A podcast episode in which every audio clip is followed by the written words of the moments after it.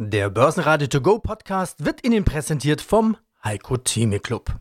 Werden Sie Mitglied im Heiko Theme Club. heiko-theme.de Börsenradio Network AG Marktbericht Der Börsenpodcast Herzlich willkommen bei diesem Podcast, verantwortlich heute Andreas Groß.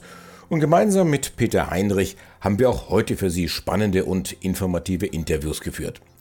Damit Sie nichts verpassen, ist am Freitagmorgen ein Sondernewsletter zum Bankenbeben an unsere registrierten Hörer rausgegangen. Ja, dieses Bankenbeben ist noch nicht vorbei, zumindest nicht in den Köpfen der Anleger. Ein durchaus robustes Nachbeben hat den Markt am Freitag nochmal richtig durchgeschüttelt. Bis auf 14.800 Punkte ging es beim DAX nach unten. Aber zum Handelsschluss zum Wochenende hatte sich der Markt von seinen Tiefstkursen gelöst. Schlusskurs im DAX 14.957 Punkte, ein deutliches Minus trotzdem noch von 1,7 Prozent. Neben den Bankaktien ging es den Immobilientitel an den Kragen. Schauen wir mal kurz rein. Commerzbank minus 5,5 Prozent, Vonovia verlieren 4,7 Prozent und Deutsche Bank der Absturz noch einmal mit einem Minus von 8,5 Prozent. Wie groß das Misstrauen der Anleger gegenüber Banken ist, das lässt sich an zwei Dingen ablesen. Einmal, die Preise für Kreditausfallversicherungen sind in die Höhe geschnellt auf ein Vierjahreshoch und Bundeskanzler Scholz stärkt der Deutschen Bank verbal den Rücken. Modern, gut organisiert und sehr profitabel, so die staatsmännische Beruhigungspille. Die Interviews vom Tage sind Andreas Scholz in Eurofinance Weekly. Er plaudert aus dem Zauberkasten der Notenbanken.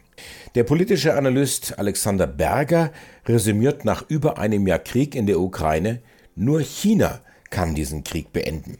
Chartanalyst Jochen Stanzel sieht das Ende der Bärenmarkt-Rallye und Fondsmanager Sebastian Schütt hält sich in unruhigen Zeiten lieber in der ersten Börsenreihe auf.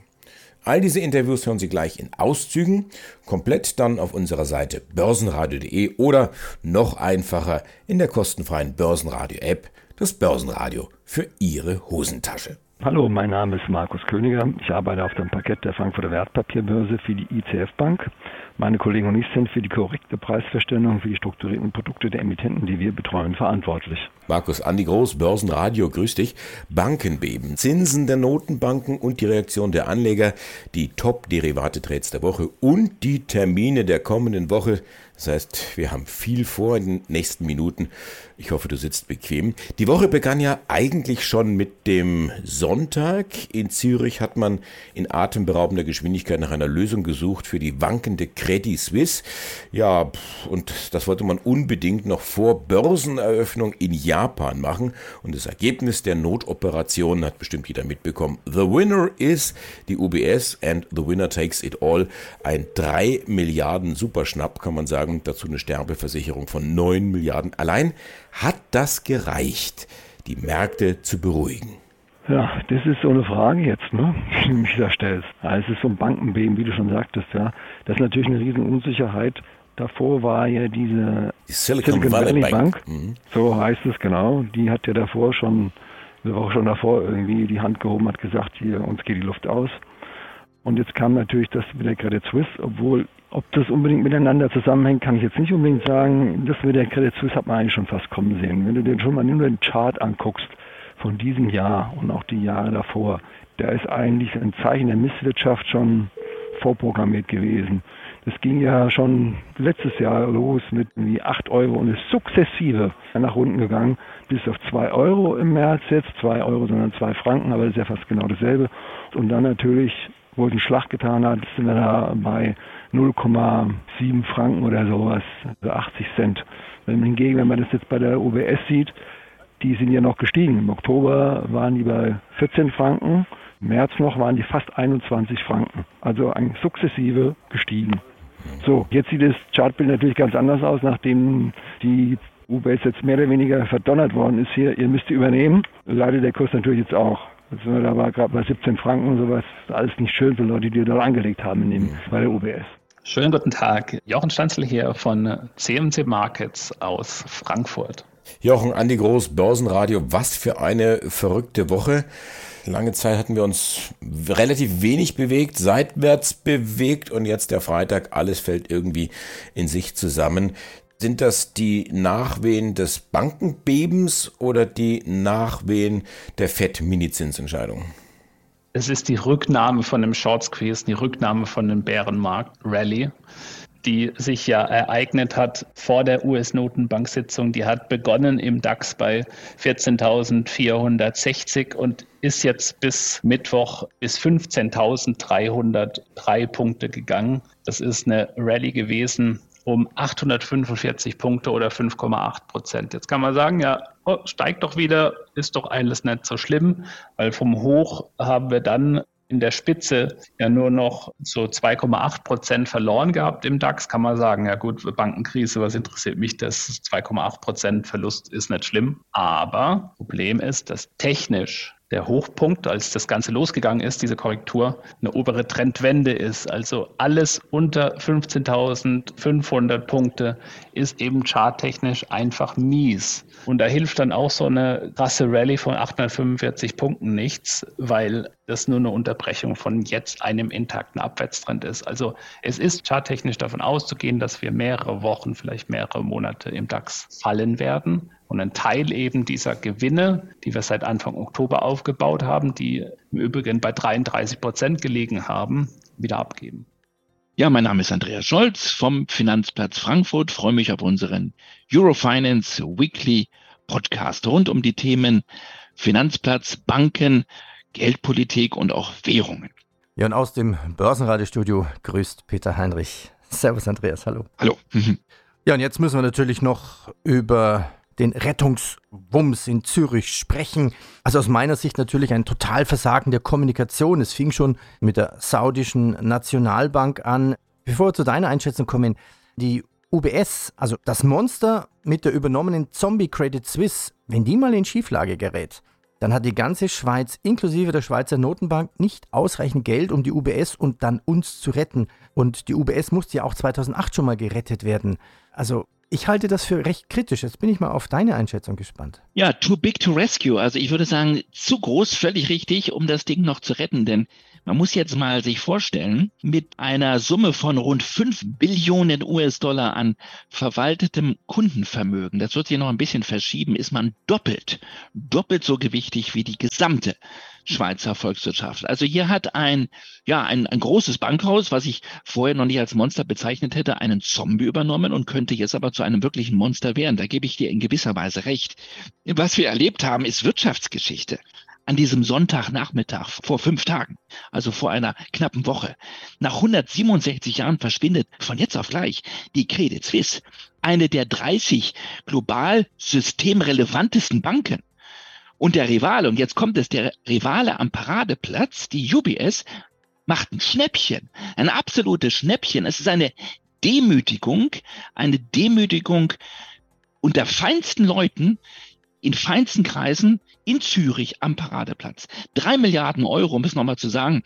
Es waren ja noch nicht mal 60 Prozent des Börsenwertes vom Freitag, also ein Top-Deal für Ralph Hamas, den ehemaligen Chef der ING, ein Cowboy. Ich kenne ihn persönlich, also ein, ich will ihn nicht als Zocker bezeichnen, ein Stratege, der hier Wirtschaftsgeschichte mit seinem Verwaltungsratspräsidenten geschrieben hat. Also für die UBS ein ein perfekter Deal, ein schlechter Deal für den Steuerzahler und natürlich für die Gläubiger und für die Anteilseigner der Credit Suisse. Und ein Krimi und eine Geschichte, die sich völlig gedreht hat und, und zwar um 180 Grad, denn vor 15 Jahren in der letzten großen Finanzkrise musste genau diese UBS ja vom Staat gerettet werden, weil sie eigentlich pleite war. Sie hatte Abschreibungen von mehr als 50 Milliarden Schweizer Franken, hat Milliarden Verluste tragen müssen und musste vom Schweizer Staat gerettet werden. Und diesen Schweizer Staat hat sie jetzt an die Wand gestellt, hat gepokert und hat für sich einen Riesendeal gemacht. Einen müssen wir erwähnen und zwar Axel Weber, den ehemaligen Bundesbankpräsidenten und langjährigen Verwaltungsratspräsidenten der UBS. Er hat im Grunde aus dem Sauladen UBS, der fast pleite gegangen ist vor 15 Jahren, erstmal wieder eine solide Bank gemacht. Er hat einen erfolgreichen Strategieschwenk hingelegt, die Investmentbank gestutzt und sich konzentriert auf das globale Vermögensverwaltungsgeschäft. Und das haben die Kollegen auf der anderen Straßenseite bei der Credit Suisse eben nicht gemacht in der gleichen Zeit. Das hat sozusagen die UBS gerettet, sie neu aufgestellt und jetzt in eine Position gebracht, den Rivalen zu schlucken. Die Konsequenz ist jetzt eine Riesenbank, die aus meiner Sicht in der Tat zu groß ist, um überhaupt noch gerettet zu werden. Auch dieses Interview ungekürzt und in voller Länge bei börsenradio.de oder in der Börsenradio-App.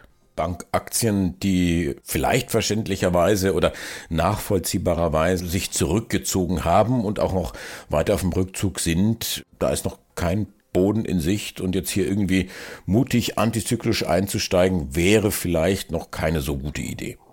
Nee, eine Deutsche Bank fällt heute um 14 Prozent auf 8 Euro. Wir waren schon mal bei über 12 Euro vor zwei Monaten. Da ist kein Boden in Sicht, ja. Grundsätzlich ist ja jetzt die Problematik da, dass eben auch sehr viel Vertrauen in so eine Silicon Valley Bank, das war die größte zweitgrößte Pleite einer Bank überhaupt in den Vereinigten Staaten. Das hat sich innerhalb von eineinhalb Tagen ergeben. Da ist jetzt einfach anscheinend das letzte Wort noch nicht gesprochen. Anleger haben, glaube ich, so ein bisschen dieses ungute Gefühl, das dicke Ende kommt noch. Auch wenn das, was bei der Silicon Valley Bank passiert ist, dieser Liquiditätsengpass, man kann es ja immer nur nochmal erklären. Die mussten Staatsanleihen, das ja eigentlich sichere Papiere sind, verkaufen im Verlust, weil sie an Liquidität kommen mussten. Das ist ein total irres Geschäft gewesen, aber die hatten keine andere Möglichkeit, außer das zu machen, um an Liquidität zu kommen. Das haben dann die ganzen Kunden mitbekommen, haben mir Geld rausgezogen. Innerhalb von einem Tag waren 42 Milliarden abgezogen und das war dann, da gingen die Lichter aus bei der SVB. Das ist gar nicht vergleichbar mit den europäischen Banken. Die können sich jederzeit eben über Wertpapiere, die sie parken, bei der EZB Liquidität holen. Also sowas, so eine Problematik gibt es nicht. Aber man sieht eben bei der Credit Suisse, dass wenn das Vertrauen mal weg ist, dass dann eben die Situation ganz anders aussieht. Und genau das ist jetzt was, was eigentlich mit dem Ursprung bei der Silicon Valley Bank gar nichts mehr zu tun hat, sondern es hat einfach nur was mit diesem erodierten Vertrauen zu tun. Und da weiß man jetzt nicht, was sind da eigentlich dann die Folgen? Ja, und wenn man sich jetzt eine deutsche Bank anschaut, deren Kreditausfallversicherungen, da sind wir wieder bei solchen Begriffen, die wir aus der Finanzkrise kennen. Wenn man die Kreditausfallversicherung von der Deutschen Bank heute anschaut, die nach oben schießen, dann fragt man sich, was, was, was läuft da? Ja, also komplett nichts läuft nicht, sondern irgendwas ist und, und was ist eigentlich, ja. Und da sind viele eben derzeit eher vorsichtig und sagen, ich drücke den Verkaufsknopf und schaue mir das erstmal von der Seitenlinie an, bevor ich mir hier irgendwas einhandle. Alexander Berger von Daubenthaler und Sie, politischer Analyst, Asset Manager, Index, Allokator. Du guckst dir die Situation an, die politische Situation, was bedeutet die für die Börse? Aber du machst das ja nicht erst seit gestern, du machst das schon sehr, sehr lange. Wir hatten auch schon oft gesprochen, damals Trump, das war eins unserer ja. Lieblingsthemen gewesen. Kommt wieder, ja? Hoffentlich nicht. Aber 24. Februar 2022. Also Putin hatte sich ja schon über Wochen, Monate fast entlang der Grenze zur Ukraine in Position gebracht. Hand aufs Herz. Hast du geglaubt, dass der wirklich ernst macht oder dass es nur Show ist? Nein, hätte ich ja tatsächlich nicht geglaubt. Und mein Zahnarzt ist aus der Ukraine, der ist schon 20 Jahre da. Von dem her habe ich ja die natürlich auch da einen gewissen Einblick gehabt schon im Vorfeld. Und natürlich hat es in diesen Ostgebieten immer gekriselt auch. Und es gab schon immer die Situation, dass natürlich Russland, Putin auch sagte, er möchte das Ganze wieder vergrößern. Aber dass er jemals über die Grenze geht, also weiter außer, sagen wir, diese Ostgebiete, hätte ich niemals gedacht. Muss ich wirklich sagen, war für mich äh, total überraschend dass, dass er diesen Krieg anfängt, wo ja eigentlich die ganze Welt dagegen ist und er sich ins Abseits bringt. Um das auch zu verstehen, wie du dann letztendlich arbeitest, wenn du jetzt sagst, Trump, der steht für politische Positionen, das kann jetzt für die Börse dies oder das bedeuten oder für die Firmen oder wie immer, dann analysierst du uns das. Ja. Wenn es jetzt aber zu so einem äh, fast schon dritten Weltkrieg kommt, was machst du dann? Du hast ja da keine Blaupause, du musst ja dann auch erst mal durchschnaufen und sagen, jetzt gucken wir mal, versuchen wir das in irgendeiner Form zu bewerten. Geht das überhaupt? Ja, also man muss leider sagen, jeder Krieg ist anders, aber es gibt durchaus äh, Parallelen von der Entwicklung her. Und zwar, was viele interessiert hat und vielleicht auch deine Zuhörer, ist, wirken denn eigentlich Sanktionen? Das war ich so das Erste, wo, wo ich dann auch wieder gefragt worden bin. Und da habe ich relativ früh gegen eigentlich politische Meinung auch gesagt, nein, der, die Sanktionen, die haben keinerlei Auswirkungen auf einen Diktator oder auf einen Aggressor kommt das? Wie, warum sagt die Politik, pass auf, wir müssen jetzt irgendwas tun. Wir können ja nicht sofort zurückschlagen. das ist der wirklich, Punkt, genau. Dann ja. haben wir wirklich hm? den dritten Weltkrieg, sondern wir müssen etwas anderes tun, um den politischen Gegner in die Knie zu zwingen, was dem weh tut. Da ist, wenn du die letzten 100 Jahre dir die Kriegssituation anschaust, haben diese Sanktionen eben nie was bewirkt, sondern sie haben das Ganze jetzt nicht verschlechtert, aber sie haben es auch nicht verbessert, weil eben dieses Land ist dann, ne, Iran oder ähnliche Situation, wird dann natürlich, die Bevölkerung ist auf einmal dann auf der eigenen Seite, weil sie sagen, ja, okay, wir verkaufen weniger, die Industrie geht kaputt und dann kommt die Aggression aus dem eigenen Land erstmal auf gegen eben Europa oder Amerika und das sehen wir jetzt ja auch wieder. Aber natürlich verstehe ich auch jeden Politiker, der sagt, wir müssen irgendwas machen und das Traurige in der jetzigen Situation ist ja, dass die, die UNO, United Nations, letztlich keine Macht auch haben, weil die Statuten auch nicht mehr zeitgemäß sind, ja, weil wir haben hier ein Vetorecht und eigentlich dürfte so ein Krieg gar nicht mehr entstehen, aber das ist wieder eine andere Geschichte. Aber Sanktionen selber sind sehr, sehr schwieriges Thema, die, die aber zumindest keine Auswirkungen haben auf den Kriegsverlauf. Was haben sie denn für Auswirkungen? Wie wirken sie? Sie müssen ja irgendeine Wirkung haben. Du hast ja gesagt, letztendlich trifft es die, die Bevölkerung, die dann nichts zu arbeiten haben, im schlimmsten Fall auch nichts zu essen haben und die sich dann auch irgendwo positionieren müssen und sagen, also dann glauben wir der Propaganda, schuld sind die anderen, nicht genau. die eigene Führung. Das, das ist leider historisch äh, eben so passiert immer. Wenn es natürlich kleinere Länder sind, die, die, sag ich mal, nicht diese Ressourcen haben, wie jetzt Russland von, von den Rohstoffen her, da hat es vielleicht schneller eine Wirkung, aber wir sehen es ja auch selbst in Syrien, ja, wo ja auch Sanktionen ohne Ende sind. Man bekommt, äh, sag ich mal, diesen Diktator nicht weg und äh, das sehen wir auch in Russland. Es muss von innen herauskommen. Da, das muss man dann, sag ich mal, politisch dann formen. Natürlich ist äh, jetzt auch, wenn man die, die Ukraine ausstattet mit Waffen, was sie ja von Anfang an ja auch gefordert haben, ist einer der Wege, dass sich das Land zumindest verteidigen kann. Und umso länger der Krieg ist, ist erstmal fatal natürlich für die Menschenleben. Es kann natürlich irgendwann der Moment kommen, dass dann auch die Bevölkerung in Russland durchaus sagt, okay, warum schicke ich da meine Söhne hin für einen sinnlosen Krieg? Das muss man an für sich erreichen, dass das eigene Volk, also das russische Volk sagt, weg mit der Politik hier und dann ist der Krieg beendet. Oder, und der einzige aus meiner persönlichen Sicht, der diesen Krieg beenden kann, ist letztlich äh, China. Und auch dieses Interview ungekürzt und in voller Länge bei börsenradio.de oder in der Börsenradio-App. Mein Name ist Sebastian Schütt, bin seit 2018 bei der TBF, bin verantwortlich für den Bereich Handel und bin verantwortlich für das Portfolio den European Opportunities im Hause der TBF. Wie groß sind denn die Firmen, in denen Sie investieren? Ist das die erste, zweite, dritte Reihe? Ich versuche derzeit in diesen unruhigen Börsenzeiten mich in der ersten Reihe aufzuhalten. Die zweite und dritte Reihe birgt immer wieder doch durch höhere Volatilitäten auch Chancen, aber auch Risiken. Eben diese höheren Risiken, wenn es mal zu Verwerfungen an den Kapitalmärkten kommt, dass man in dem Moment durch dieses Bottleneck durch muss, wenn man sich von einer Position trennen möchte. Mhm.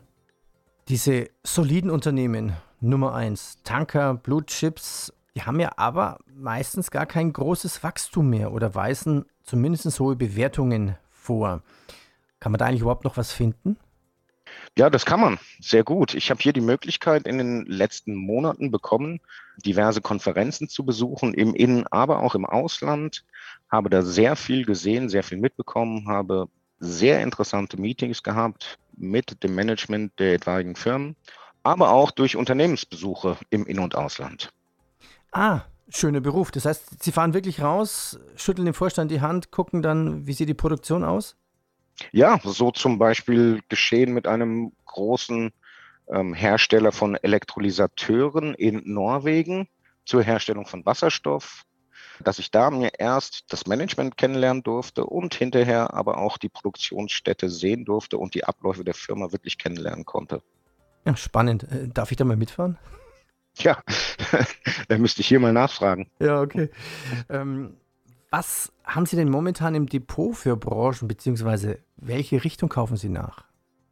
So wie ich am Anfang sagte, aus den Finanztiteln versuche ich mich weitgehend rauszuhalten. Interessant sind natürlich in meinen Augen Basic Materials, Industriewerte, aber auch, um sich vielleicht in unruhigen Zeiten ein wenig verstecken zu können, oder in ruhigeres Fahrwasser zu kommen, sind das eben auch Konsumtitel. Aber auch mit einer kleinen Beimischung, das heißt, die kleine Beimischung sind vielleicht 10 Prozent manchmal des Portfolios, eben auch Bauwerte. Was ist denn schon sicher? Die Steuer und der Tod. Das ist das Einzige, was letztendlich sicher ist. Aber Bitcoin, da wollte ich noch mal ganz kurz Halt machen. Wenn es so rappelt an den Märkten und Vertrauen und Bankenrun und sowas ist, dann kommen sofort wieder die Darth Vaders ums Eck. Du musst Bitcoin kaufen. Ja, bis, bis 30.000, 29.000 sind wir rangelaufen. Momentan schnaufen wir so ganz leicht wieder aus. Aber dieses Narrativ, dass solche Krisen mit dem Bitcoin nicht passieren würden, das verfängt heute wieder, oder? Bitcoin ist ja deutlich gestiegen. Wir waren ja unter 20.000, jetzt sind wir nahe der 30.000. Auch da ist, dass wir zurückkehren in die Zeit, wo fröhlich spekuliert wurde, weil die Geldschleusen der Zentralbanken uns überflutet haben. Und der Bitcoin hatte davon profitiert, als er auf 68.000 Dollar gestiegen ist von dem billigen Geld der Zentralbanken. Und ich glaube, dass viele doch auch denken, dass genau diese Zeiten wieder zurückkommen, wenn die Notenbank jetzt anfangen muss, die Zinsen äh, zu senken. Also da ist sehr viel Erwartungshaltung im Bitcoin-Kurs, in diesem Anstieg von unter 20 auf nahe 30. Bei 32.966 Dollar ist ein charttechnischer wichtiger Widerstand, in dem sich eine obere Trendwende ausgebildet hatte. Das war im Mai letztes Jahr. Und alles darunter ist charttechnisch einfach mies. Ja, da ist ein intakter Abwärtstrend übergeordnet obere Trendwende ist da. Erst wenn wir über diese 32,966 steigen sollten im Bitcoin, würde dieses bärische, negative Chartmuster in Frage gestellt werden. Also im Moment auch da Bärenmarkt Rally, bärischer Rücklauf an möglicherweise 32,966. Ich hoffe, dass dieser Podcast informativ für Sie war. Empfehlen Sie uns doch gerne weiter, verlinken Sie uns oder bewerten Sie uns besonders positiv. Ich bin Andreas Groß und wünsche Ihnen stets viel Erfolg bei all Ihren Investmententscheidungen. Schreiben Sie mir doch gerne unter redaktion.brn-ag.de. Börsenradio Network AG Marktbericht. Der Börsenpodcast. Der Börsenradio To Go Podcast wurde Ihnen präsentiert vom Heiko Theme Club. Werden Sie Mitglied im Heiko Theme Club. heiko-theme.de